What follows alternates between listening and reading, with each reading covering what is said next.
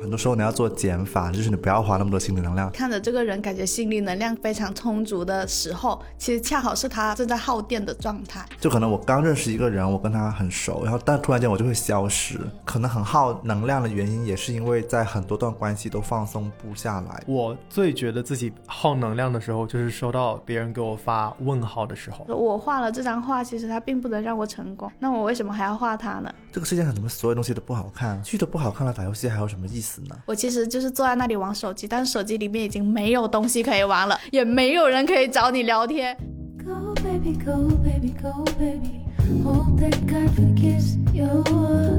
sins, your sins, your sins, your sins.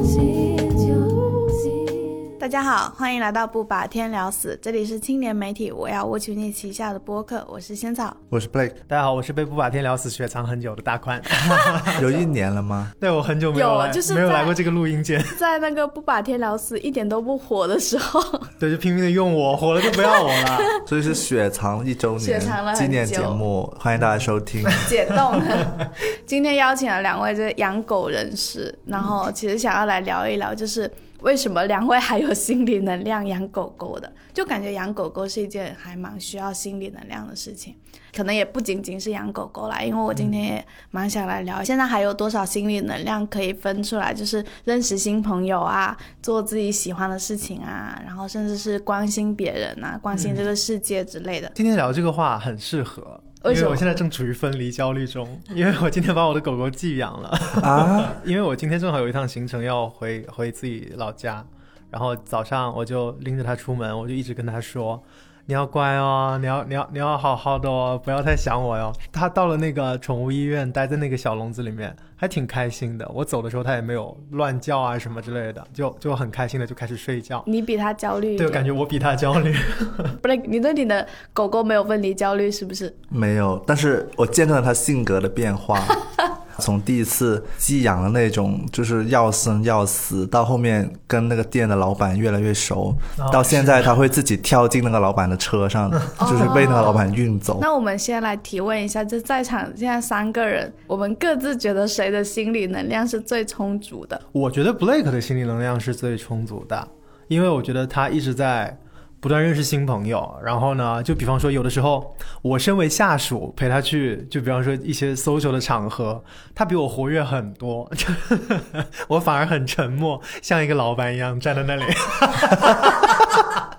我怎么不记得了？有这样的事吗？经常 always，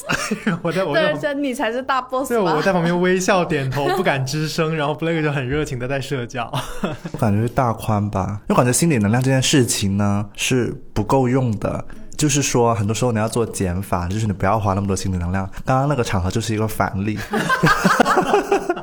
就可以不用那么热情，也维持了一种热情的表现。就是这个热情结束之后，当我在家的时候，我什么都不想做了，可能就会发生这种情况。你所以大宽是看起来节省着用，所以就对，应该很充足。是，这是我想说的，就是他省着省着用，然后当我们到家看见不到对方的时刻呢，我就在家躺尸了，然后他就在做副业。你看现在多红啊！没有，你就看现在有一部分的那个能量留给了一些别的东西，就是是，然后那个东西就可以长大，那是另外一棵植物。像我们体内有好多棵植物，就是我们专注在教别人都能看到的那棵植物，结果回到家就没水了。我本来是想要说大宽的，因为大宽不是刚刚办完广州场的巡演嘛，然后那个演出非常的火爆，现场的能量也非常充足，就是大家的反馈也很好嘛。就我本来感觉说你应该就是今天心理能量最足的人，但是我早上看到你的微博，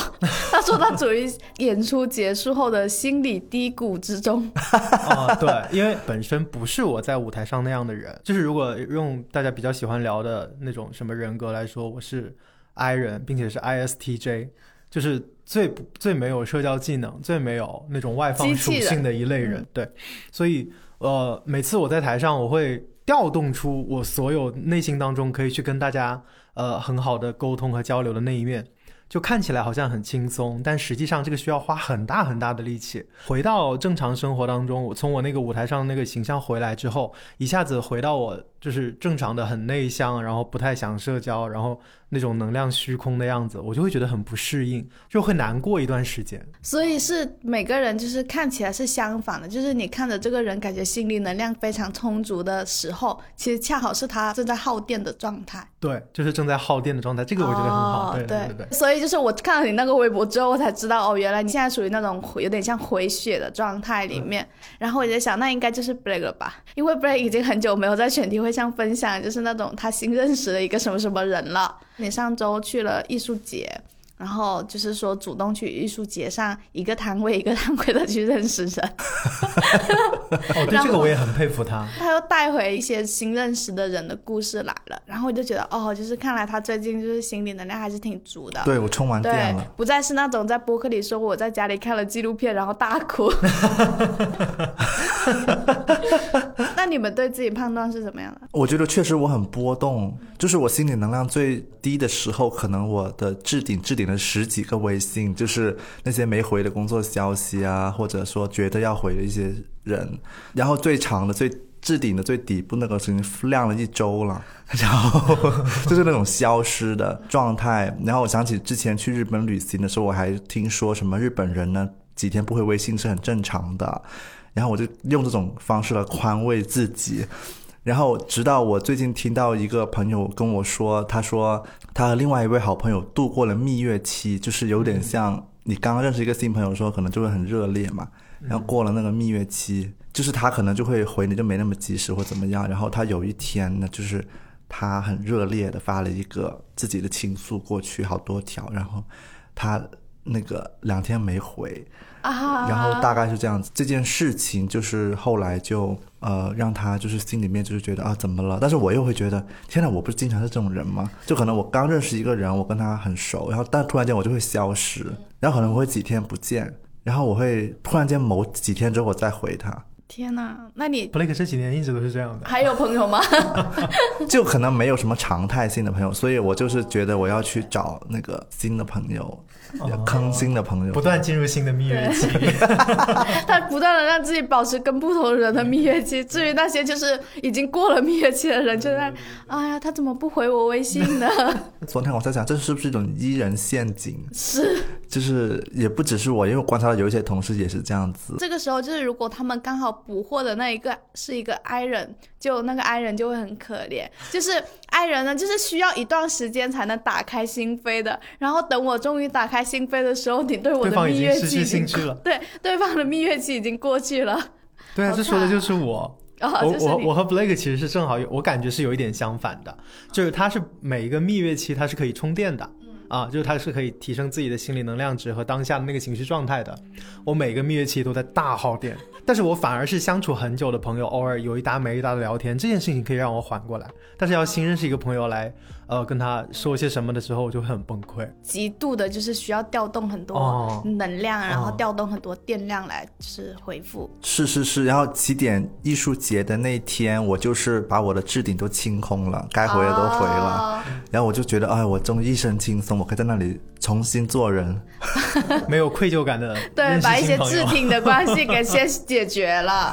那还好一点。觉得我自己最近也很充足，就是其实我不是抱着一个我最近能量很低的状态来录的，因为我发现我最近状态就是还挺好的。是因为旅行了吗？可能是因为旅行了，还有在上绘画课的原因，很充足的体现就是周一的时候跟 Break 加班到十点，下楼的时候我发现我朋友就是给我发微信。跟我探讨原生家庭的问题，跟我倾诉一些话嘛，然后我发现我那个时候竟然还有力气，就是很认真的去回复他、倾听他，然后去关心他。哎呀，就是今天怎么了？去跟他聊一些这样话题的时候，我就想说，哦，就是今天虽然加班到很晚，但是整个人状态是很好的。就是是那种可以去关心朋友的状态。这是特殊的时间吗？还是你往常也会这样？就是我其实有的时候是会比较冷漠的，就是特别是我朋友跟我巴拉巴拉讲很多事情的时候，然后我其实经常不知道怎么回，我就重复他说的最后的两个字，然后给他发一些表情包。所以就是我的微信里面要积累大量的表情包，为了应付一些就是对缓和气氛。我回去要翻翻我跟你的聊天记录。但是我那天就是发现现我是有比较好的就是状态去跟他聊这个事情，比如说我会去跟他解释，哦，我以前有过这样的状态，然后这是为什么，然后你可以怎么做，就是会比较认真的、热情的去应对这些。然后还有一个就是因为我最近在上绘画课，上周六的时候会特意九点起床去去公园哦画树。就是真的，就是带着一个画板，然后去公园画树。就前一天我跟我室友说的时候，我室友还跟我说：“那你明天一定要穿的很像一个艺术生的样子。”我自己一个人去的，就是我觉得有这种一个周末的早上，然后九点起床去户外画东西的这种心情，也是代表你的状态很好，你的能量很足，确实能量很足，最近跟上个月形成巨大的反差。跟上个月完全不一样。那我们开头也有提到养狗狗嘛，那就是刚才说的挺多社交的。两位跟狗狗社交的时候，会感觉是比较耗费能量的状态，还是不需要那么耗费能量的状态？我是从狗狗身上拿到能量的那一种，就是我养的狗是叫它哒，然后呢，它是我养的第二条狗了，它给我体现出来有一种上天派给我的感觉，就是又很乖，然后又不会怎么拆家。呃，回去之后它会跟我非常非常热情的拥抱啊，然后我现在对我的狗，就尽管他到我家刚刚满一个月，然后我已经开始每天晚上跟他聊天，超过半个小时左右，这样就是就是聊聊一些自己今天不爽的事情啊，不开心的事情，对对对对，然后跟他聊很久啊、然后他有的时候也会给出一些小的反应之类的，比如说我在家里对工作啊什么之类的，就唉这样叹一口气，我就会听到吧嗒吧嗒吧嗒那个脚抓地的声音，然后跑到我旁边来，他就会蹭到我的身上来拍拍我，然后就像你看到我的微博那样，我不是。演出结束之后的第二天，我真的因为前一天晚上我真的和乐队的朋友就是呃嗨到很晚，就是庆功嘛，然后第二天差不多下午四五点才醒，你就知道，就是像正常人睡午觉一觉醒来，看到那种天色傍晚的时候会很崩溃，就觉得被全世界抛弃的那种感觉。对，而且而且我都不是午觉，我是 我是直接睡到那个点，一醒来之后，真的觉得这个世界不要我了，就觉得昨天晚上那一切好像都像梦一样，就太不真实了，觉得很失落。然后这个时候，你看到旁边有一有半个脑袋搭上来，在朝你嗯那样，然后然后他提醒你要给他喂粮食了，然后你起来，因为给他喂粮食要放很多的营养剂嘛，就是一步一步一步一步的给把他所有东西操作好，你就发现生活回到正轨了。对，就就是你你心里那根失落的弦被他拉到一个正常的水平线上了。所以就可以开始正常的收拾屋子啊，把窗帘一拉开，把它照顾好之后，喂完它之后，牵着它下去，正好就是晚饭过后的时间，然后正好广州最近天气非常好，到了晚上有那种呃虽然凉快，但是不会让你太冷的那种晚风，吹着它就觉得哦，还好有他他在这种感觉，对，就有有从他身上获得很大的能量，以及他帮我调整了很多我的情绪。我们之前不是就是跟一个咨心理咨询师一起录过播客嘛？就是有听众一些留言没有聊到，就是有人问，有些时候我会在一个非常热闹的场合、非常热闹的聚会回到家的时候，会感觉到非常的失落。然后这种失落其实会让我不知道怎么跟自己相处。然后当时那个咨询师他有就是给我们这条留言，就是回答说，他说有可能这种失落是意味着你很需要一种稳定的陪伴和关系。虽然你有很热闹的朋友、很热闹的场合带给你的那种治愈的感觉，但是你又会很害怕这种结束。嗯，所以就是这个时候，如果你的生活里面有一段非常稳定的关系的话，它是可以弥补你这种失落的。所以像你说的，就是可能养一只狗狗，它会也会给你带来这种很稳定的陪伴的感觉。就是回到家之后，你知道你回家第一件事情就是先要安抚一个非常亢奋的生物，就是有这种稳定的回家的期待感。决定开始养狗狗这件事情会很困难。像我室友其实有一直也有说很想要养狗狗，但是我们一致都会觉得，就是要养一个生物，需要把你自己的生活照顾得非常好的情况下，你才能够去养一只狗狗。因为我会很害怕那种，就是如果我已经加班加到非常累了，或者我的工作已经让我非常劳累了，那我怎么样还有心力去照顾一个狗狗呢？我感觉就是我是被半哄半骗这样养狗狗的，但是我确实也是一种新鲜感人格。我嚷嚷着养猫养狗也很多年了，就是说被骗呢，我也甘愿被骗。就是类似于有一个朋友就跟我说：“哎呀，你养了几天吧，嗯，感受一下。”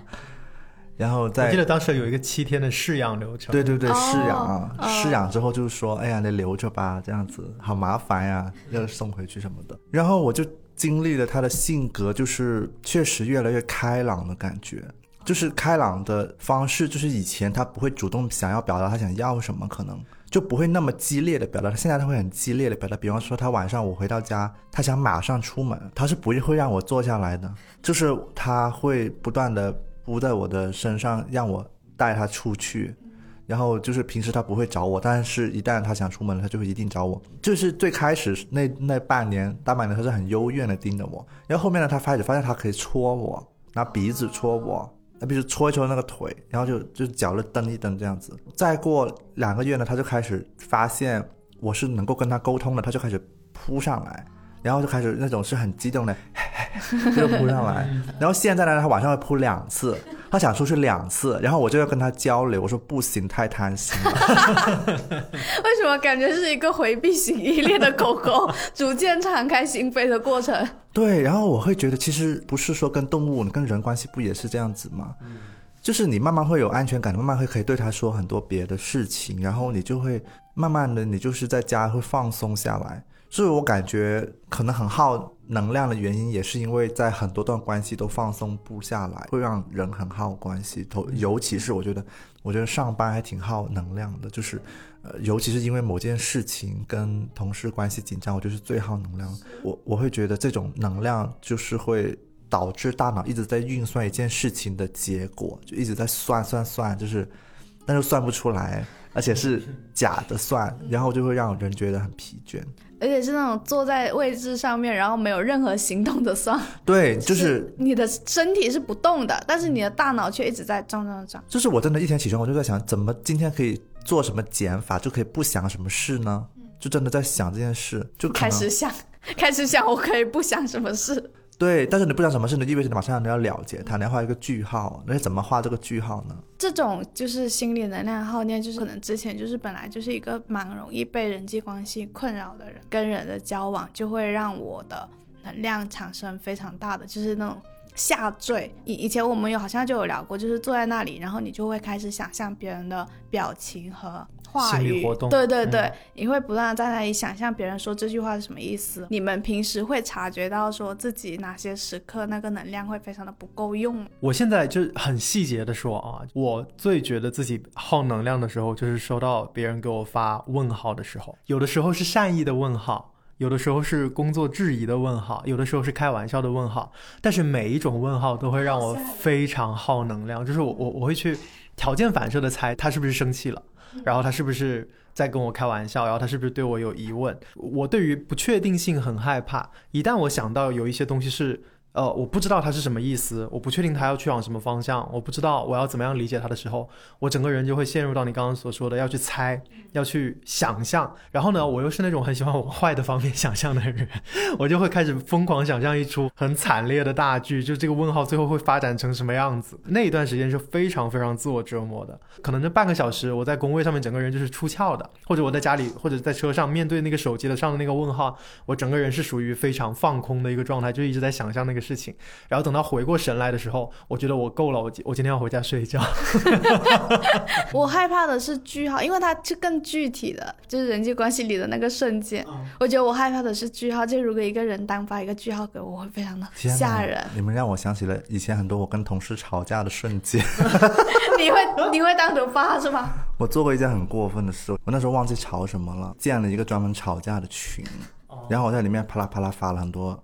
很过分的话，然后我再把他们踢出去，我把这个群解散了。天呐，就在他们还没来得及回嘴的时候吗？你好过分！好多年以前，对不起，天哪我现在原来你向所有做过这种当时的同幼稚的事道歉。我觉得人生气的时候，什么事都做得出来。我做过很多个各种，呃，可能也会说很过分的话，然后对方也会说很过分的话，然后最后各自揪了那句很过分的话不放，说你怎么可以说这样的话？就是我感觉 刚刚工作的时候，感觉什么什么都很抓马，我就觉得后面发生过几次又和好的时候呢，就是我是告诉自己说，你生气了，但是你就先不要发表任何看法，过一会儿再说吧，就这样子。就是后面我就养成了一个这样的习惯。我发现我是说不出过分的话的，就是那一句过分的话会在当下，就是在我的心里面，但是我是发射不出去的，就我不知道什么力量在控制我，但是我就会就是没有办法说出任何过分的话。我经历过一段时间对于这种情况的转变，就是以前我面对就是比方说需要有到争执，或者是有真的情绪到临界点的时候，我是当即就会爆发的人。然后呢，我我在键盘上打字打的最顺的一句话就是“你以为你是个什么东西”，就是 反正大块比我过分一点。就是就这句话我，我可以我可以不用看键盘，就是很迅速的哒哒哒哒哒哒哒打下来，因为我经常打这句话。然后就删掉。没有，以前会发出去的，会发出去真的假的以前会发出去的，对。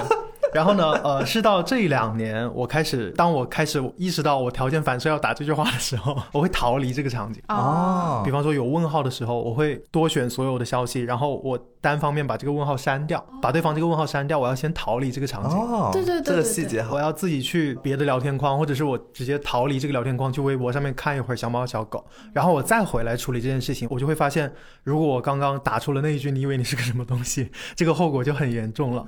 啊，你也学会了冷静，挺说实话。大家长大了，对，哎，不过你说到这个，我觉得有一个很共通的点，就是我们聊到现在，虽然这不是我们规划中的话题，但是实际上我们都在讲，我们跟每个人都有一根线，然后我们都很讨厌那根那根线超出我们的意料，就是拉得太紧或太松，或者快要断了之类的。就是我感觉这种还是就是大家都像一个提线木偶，被这个社交关系所影响。因为其实社交关系确实是让你的能量耗的最快的一个部分，就是因为你一走出去，然后你是无法预料到今天的这个社交关系，它会把你拽得很紧很紧，还是它会让你放松的。就是我们是没有办法预料这些事情的。然后有些时候我能感觉到，就是我的状态比较不那么安全的时候，我就会感觉每一根线都在拽我。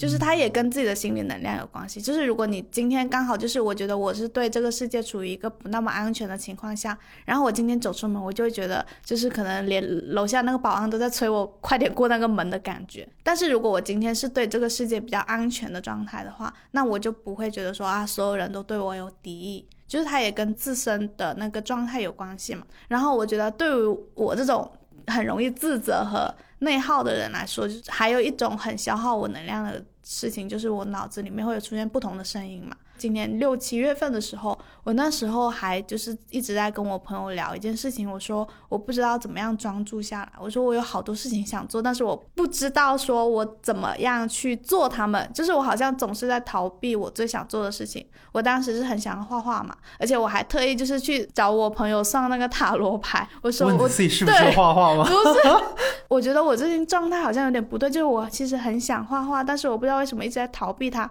然后我不知道怎么开始画画，就是去问这样子的事情。然后他当时就是跟我说，就是你要专注下来嘛。但是我的问题就是我不知道怎么专注下来。刚好我对比了我最近的状态，我最近的状态就是每一周我都会拿一张纸出来，然后就会开始画画，然后在那个画的过程中就会很多事情都不想，我就会发现我自然而然的就进入那种专注的状态。然后我回想起那个时间的时候，其实我那个时候最阻止我专注的一件事情是，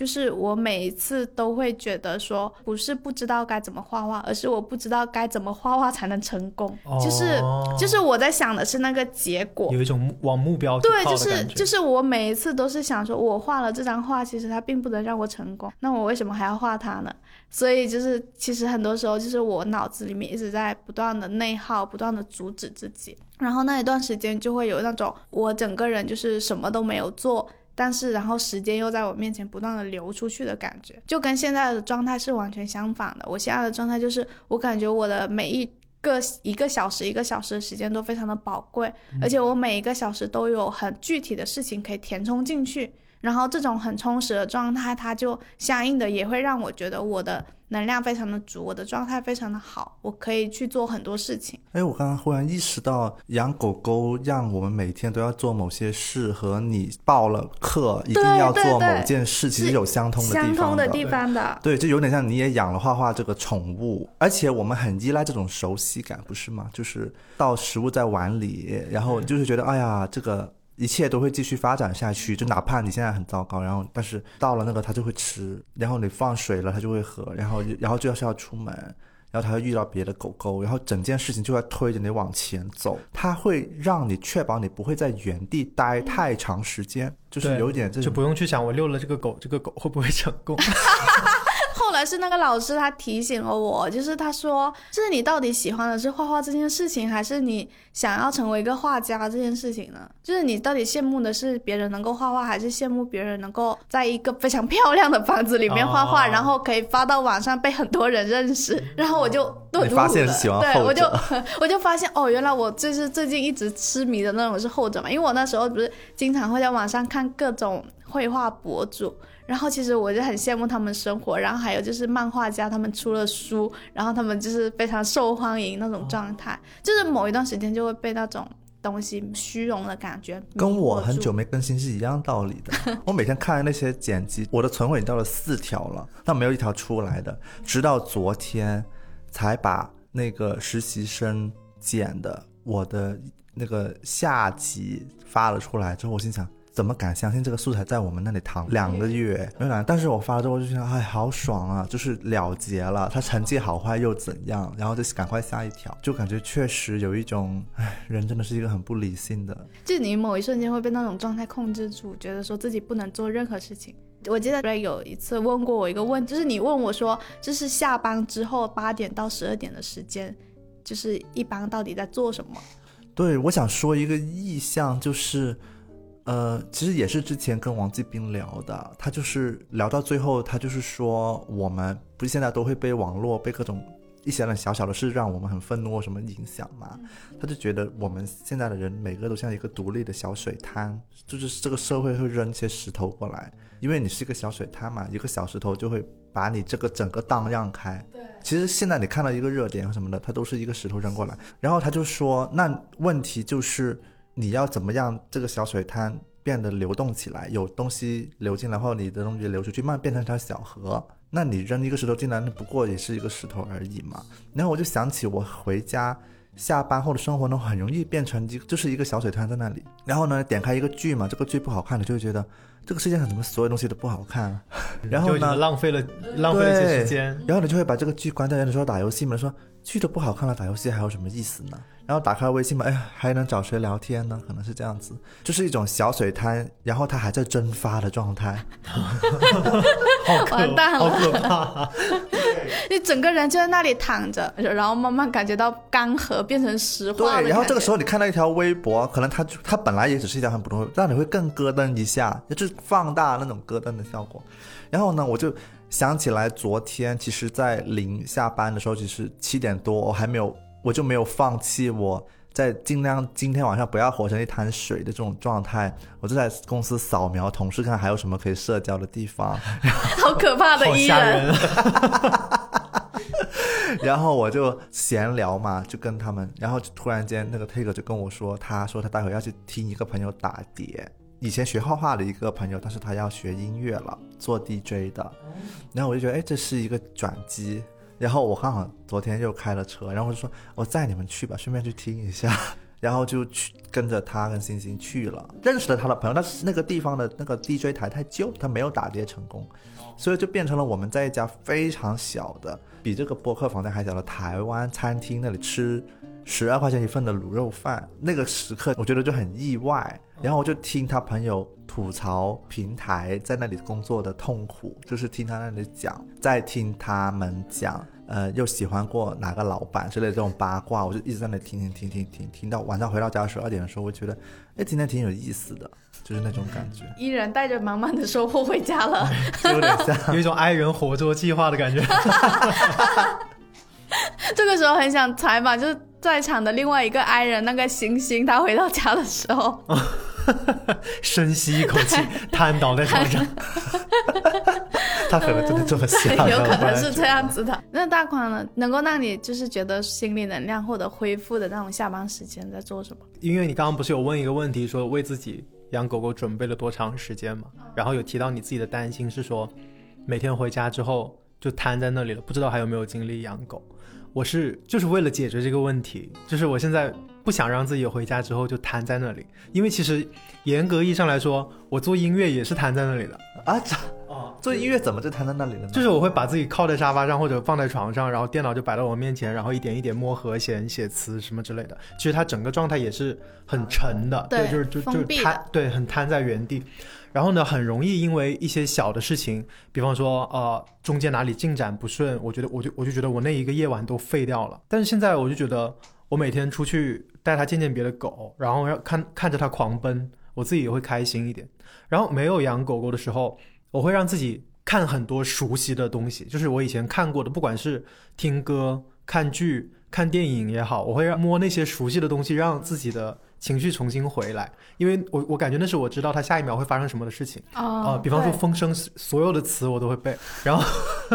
然后包括《小时代》，然后我最近在让自己情绪恢复的方法，到年底的工作有点多，所以我现在把我每天中午，呃，吃饭时间看剧，就是以前都说下新的剧来看嘛，我现在把这个剧换成了我以前全部看过的《生活大爆炸》，它里面所有的罐头笑声也好，那些我熟悉的笑点也好，它会让我自己的情绪一点一点恢复过来。刚才大黄说的那种躺在沙发上创作那种，经常会有那种感觉，就是如果我回到家，然后我只要一旦坐到我那个椅子上，我就感觉整个人被那张椅子粘住了。然后我也发现，就现在其实好像下班之后，大家已经不怎么。会在微信出现聊天了，就我能感觉到现在在微信聊天的人比以前少很多，可能一整晚过去都没有人找我了这件事情。而且分享一个，就是我的粉丝群啊，就是基本上从早上九点钟到下午六点钟，你会发现你你一个小时不进去，里面就九九九加的消息。过了七点之后，渺无没有人人烟。真的吗？播客群也是这样子真的的，假的？就是过了七点之后就大家就下班之后就没没聊了，下班之后没有人会在群聊说话了。我我没有意识到这个现象哎。就是我感觉现在大家真的都很珍惜自己的下班时间和线下的时间，就是大家的下班都已经是在线下发展了。我以前睡前是会习惯就是刷微博嘛，然后会刷到很多的，但是我发现现在大家也不怎么发微博了。晚上睡觉之前就是刷那个微博，根本就刷不到几条好好朋友的消息。大家都已经不怎么在线上出现了。像我的话，有时候会很困扰的，就是我其实就是坐在那里玩手机，但是手机里面已经没有东西可以玩了，也没有人可以找你聊天。然后小红书你那个页面刷新了多少次，那些东西也已经没有再吸引你的注意力了。但是就是你就是被那张椅子粘住了。然后那个时候也会出现像你刚才说的那种感觉自己正在蒸发的感觉。然后我自己最近很喜欢的事情就是在看那个综艺，然后它是一个 Netflix 的综艺，郑智薰那个 Rain，他是一个非常爱吃东西的人。这个综艺叫《吃货与大胡子》嘛，然后他就是那一个吃货。然后我有一天就是看到他早餐的时候拿那个松饼机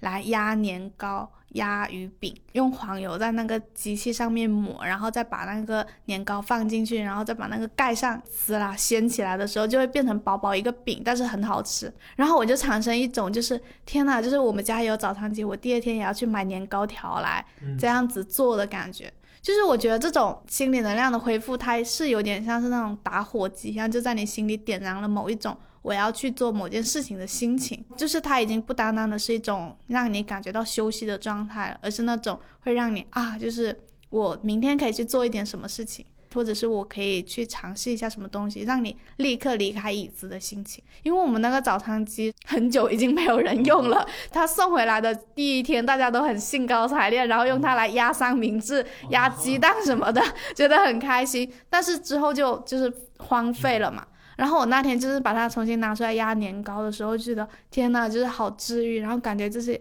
好像可以做很多事情的感觉。大家的心理结构都有一种怎么说呢？也不能说套路吧，就是很清晰的，就感觉做一点很有意义的事，然后就可以做一点没有意义的事，就感觉做一点没有意义的事呢，做够了之后呢，又要回去做那些有意义的事。就是我不知道是不是东亚人这样子，就是就是你的幸运是在于你的画画那件事情，它其实不属于没有意义的事情，但是它是能让你开心的。但是呢，它这件事情跟你的未来可能也是有关系的。但是很多人的问题可能是。比方说，我喜欢钓鱼，或者我喜欢什么，但是我做那件事情，它其实对社会来说没有什么意义，或者说对我的未来也没有什么意义，他就不敢做，就越来越压抑他自己。不知道有没有这种情况出现呢？其实我们最近就刚好昨天我们那个画画课的那个群里面就在吵一件事情，就是有一个同学他出来说这门课两千多块钱一点都不值。就他直接在群里说，他说我是看别的课的时候，至少那个老师他会出来演示一遍这个画要怎么画，但是这个老师甚至都没有示范，就是因为那个老师是国外的老师嘛，他还计算了说，就是除去翻译，然后除去开头的音乐，整节课计算下来也就五十分钟，老师也没有给我们每一个作业都进行点，他就说这个课真的就是。就是感觉让人觉得不值得嘛，然后其实我也很就是理解他这种想法，因为东亚人就是这种 花了这个钱，你一定要去衡量我的收获有没有跟我的付出相配。然后因为那个老师的话就是跟着你自己的心情去画就好了。然后他就是让我们去公园画一棵树，你想要怎么画就怎么画，想要从就是用什么材质去画都可以。就是很好笑，他说整天都在想什么 soul，英文就是那个灵魂嘛，那个 soul，他整天都在想讲什么 soul soul soul，难道画画是靠冥想吗？然后，然后就当时就群里就其实还蛮动荡了一下，其实有很多人是站在老师那一边的，然后就觉得说这门课它就是让你自己去领略艺术的嘛。然后后来那个助教老师他有出来说，他说这种问题其实以前有出现过，他说那个老师他也有说过，中国的学生跟国外的学生有一个很大的区别，就是中国的学生每一次画画上画画课的时候，都会希望老师给一个示范；国外的学生上画画课的时候，都会跟老师说：“你不要告诉我怎么画。”就是会有区别的。所以就是有些时候我们就会很要求说，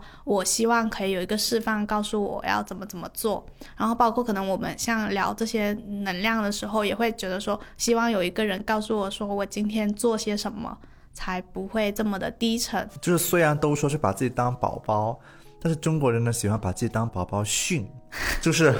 就是可能就是说你必须给我怎样，然后我已经请了老师来让你怎样了，你还想怎样？就是训对自己。对对，但是这样会让宝宝更不开心，而且内心是比你想象中还要诚实的存在嘛？就是他就是不开心，他就是会让你不爽，然后他就是让你躺在那里什么都做不了，然后就是你没有对他好，就是这样子。我自己在上那个课的时候，还有个感觉，就是因为我自己是一个以前没有接触过艺术的人，就老师在说那些画作的时候，我甚至不知道那些画家是谁什么的，就是我，所以我就会觉得说啊，好像都很新奇，就我就觉得啊，这是我以前不知道的知识，我也不知道怎么鉴赏一个名作之类的。里面有一些同学，他们是已经接受过一些艺术理论，的对，有一些基础的，他就会觉得老师讲的好像怎么还是一些很基础的东西，或者你没有讲什么实际的东西之类的。而且我发现，就是那个群里面其实有很多是妈妈，就是有孩子的女性，她们在学画画，然后她们会说，她们是要等宝宝睡觉了之后。然后他在自己的衣帽间里面搞了一个桌子，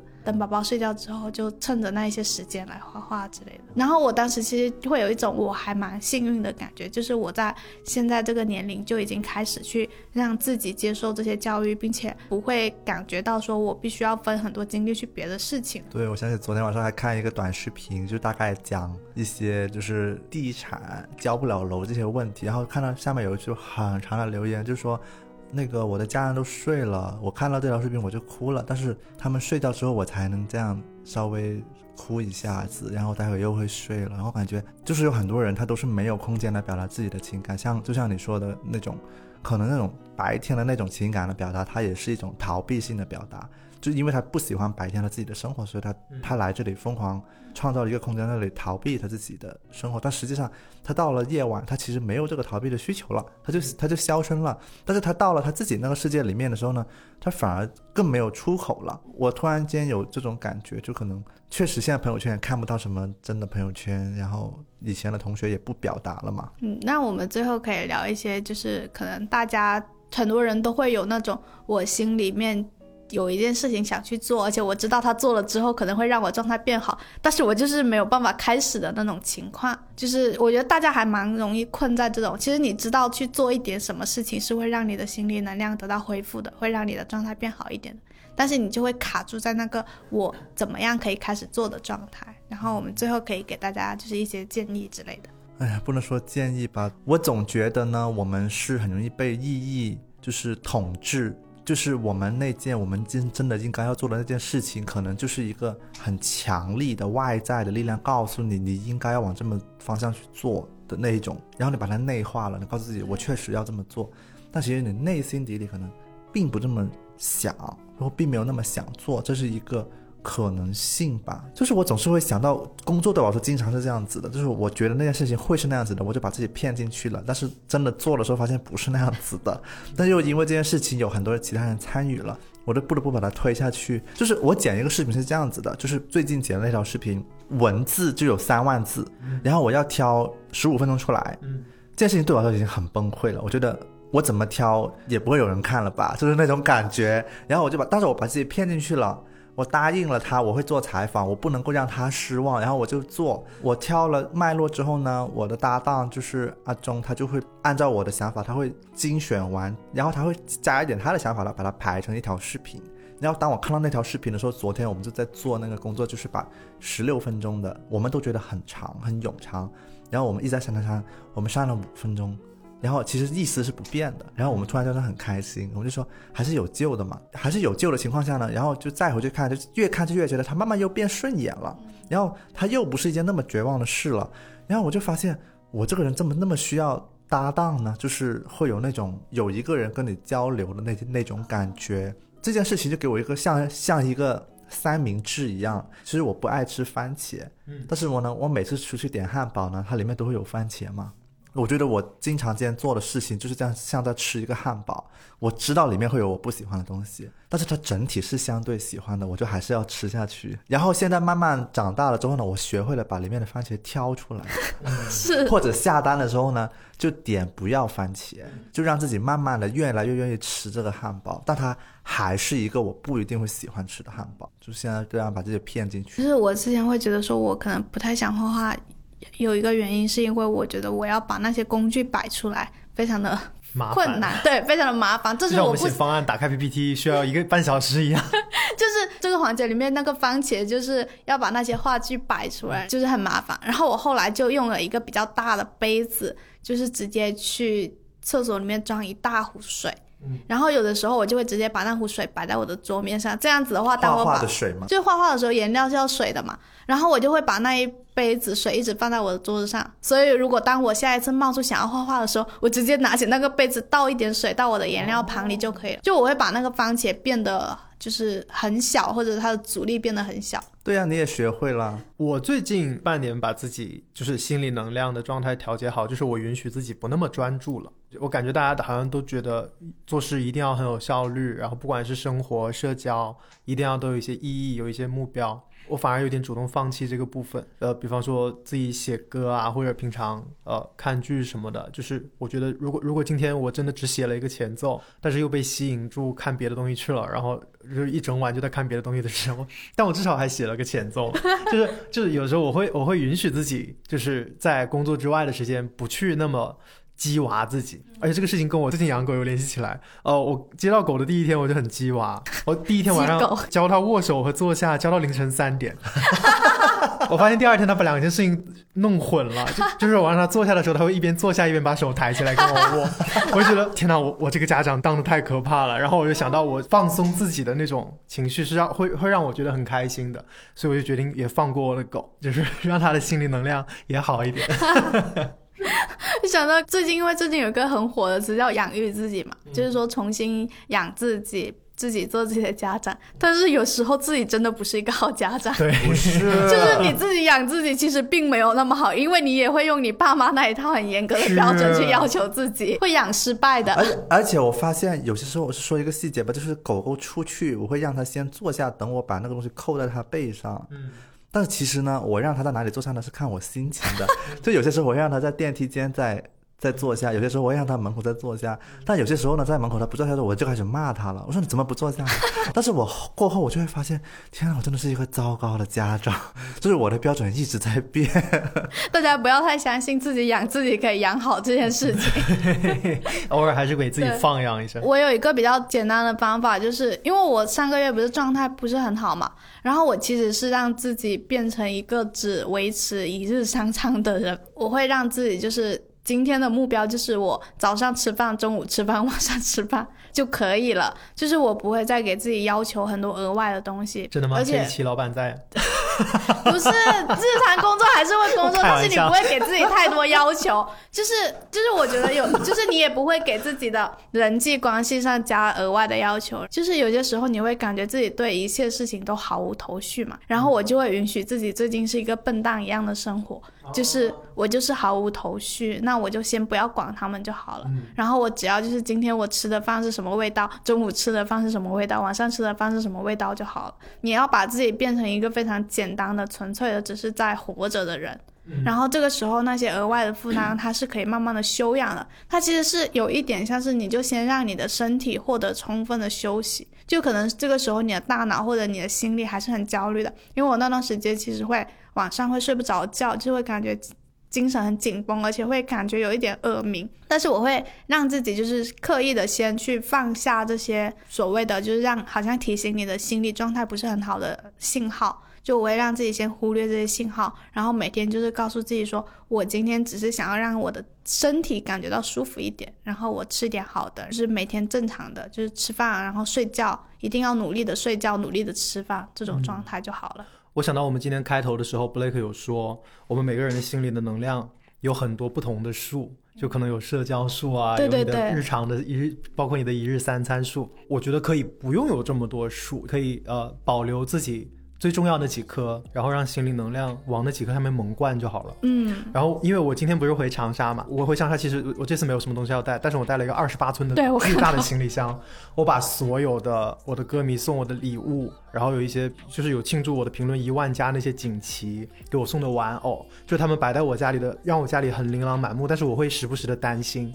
这些人消失了怎么办？他们感兴趣了怎么办？如果我没有下一首一万加怎么办？就是我不想要再花心理能量在这件事情上面，我把他们全部打包到箱子运回我长沙的家里好好摆着。我今天早上出门的时候，发现我家里回到了一个刚来广州那样干干净净的样子，我觉得很爽啊！对我就觉得哦，好像我有一棵能量树，它有获得了一些新的东西可以去教他了那种感觉。所以其实、啊其实不是你的心理能量不够用了，是你心里的数太多了，哎，对，有一点，我觉得大家心理能量数都挺多的。你想要去维护的东西太多了，然后你其实能量是够你日常生活的，但是你额外的东西太多了，所以是一个糟糕的园丁嘛。